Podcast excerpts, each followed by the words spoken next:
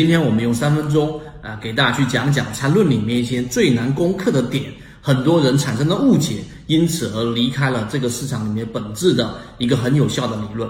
我们先来说一说南风股份。南风股份在出现我们的这个视线范围之内去捕捉它之前，我们做了很长的这一个很宽的护城河的布局和筛选。它的季报数据和它的基本面，那在这里面我就不去说了。所以筛选上，第一个要有一个很宽的护城河，但仅仅有护城河是不够的，不然所有分析师满方卖方研报里面就有很多很好的标的啊，那就可以买入了。其实并不是。第二个就是缠论里面，我们先来说一说第一类型买点和第二类型买点里面的啊一个最难突破的点，那就是我们先来了解定义。第一类型买点是指一只个股在下跌过程当中跌破最后一个缠论中枢之后的一个背驰，这一个就是买点。而第二类型买点呢，是指突破了第一类型买点上涨之后，然后呢上涨结束之后的下跌，这是第二类型买点。好，这里面就出现了一个很大的问题。就是叫做啊后世之师，就是我从后面去看这个因果，就觉得很清晰，因为我我知道啊，你说的很有道理，最后一次中枢，但是谁知道这是最后一次中枢呢？所以很多人就认为自己很聪明啊，我的理论这一种逻辑很清晰，我根本就不知道它最后一个中枢是哪里，所以这一个理论没有作用。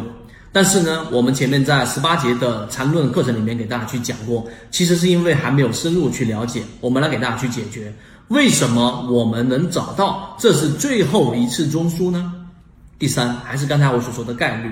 当一只个股它出现下跌的过程当中，会出现下跌盘整、下跌盘整，对不对？这里面会出现很很多次中枢。我们说两次以上中枢就形成一个趋势。那怎么样判断它是最后一个中枢呢？答案告诉你，我也不知道是最后一个中枢。但是缠论里面的精华和它最。呃，这个理论完备性的数学思维的一个地方，就是它有一个后手。什么叫后手？就当一只个股跌破一个中枢，快速的下跌，就像我们说的南风，呃，这个股份，十一月八号，你自己去打开 K 线去看一看。十一月八号，在它的六十分钟级别和三十分钟级别上就出现过了一次背驰，这个背驰呢，就是个股出现了一个最低价，但是呢，MACD 没有出现最低价。那么好，在理论的完备性上，这就是第一类型买点，这个时候就是一个买入的信号。好，买入进去之后，它会不会出现我们说的盘整之后的中枢，再继续往下跌呢？会的。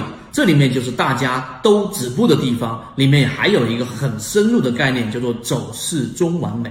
当一只个股它出现了六十分钟或者三十分钟的第一类型买点的背驰出现之后，那买入是没有问题的。但它如果出现我们说持续性的走势向下的时候，这里面走势中完美要告诉给你，举个例子，你是六十分钟买入的第一类型买点，那么你就要去看它的三十分钟或者十五分钟或者二十分钟。当一只个股如果说它在上行的过程当中，中枢必须是要有三笔构成。这个重叠区域才会形成中枢，所以它的后手就是它必然会有一波反抽，而这个反抽如果它并没有形成我们所说的这一种突破，而是继续往下折的时候，在刚才我们说三十分钟买入的位置，其实在小级别可能十五分钟或者二十分钟或者十分钟的时候，它就已经出现了一个顶背驰，那么这个位置上你就要选择考虑出来，这个叫做后手。所以如果按照这个走势中完美这个。我们说的这个后手来去做操作的话，实际上你会小有盈利，或者是平本，或者是小的亏损，可能一个点、两个点左右的亏损，然后全身而退。那么执行问题就是另外一个问题了。但是我们所说的对于缠论的这个难点，就把所有人或者说大部分人拒之门外了。那当你把执行的这个问题解决了之后，那么结果就是什么呢？你大部分的这种可能一个点或者平本或者小盈利，基本上是可以对冲掉的。但是你一旦把握住了，像南风股份这个，在我们的社群当中就已经看到了的啊，我们的法律用户发的这个红包出来，然后自己抓抓到了，那就是二十个点的一个利润。当然不是全仓，也肯定不是全仓，但是这样的操作会让你的这一种操作就是赢的赢面。然后大于亏损的这一个书面，那么这样的结论和这样的一个操作的系统，就可以让缠论变成落地的实战了，而不是束之高就的一个哎因为不理解就认为它是一个无效的东西，这样就非常可惜。所以今天我花了三分多钟给大家去讲缠论里面最难攻克的这个点。如果你能理解了，你再去结合 K 线去看，你就会发现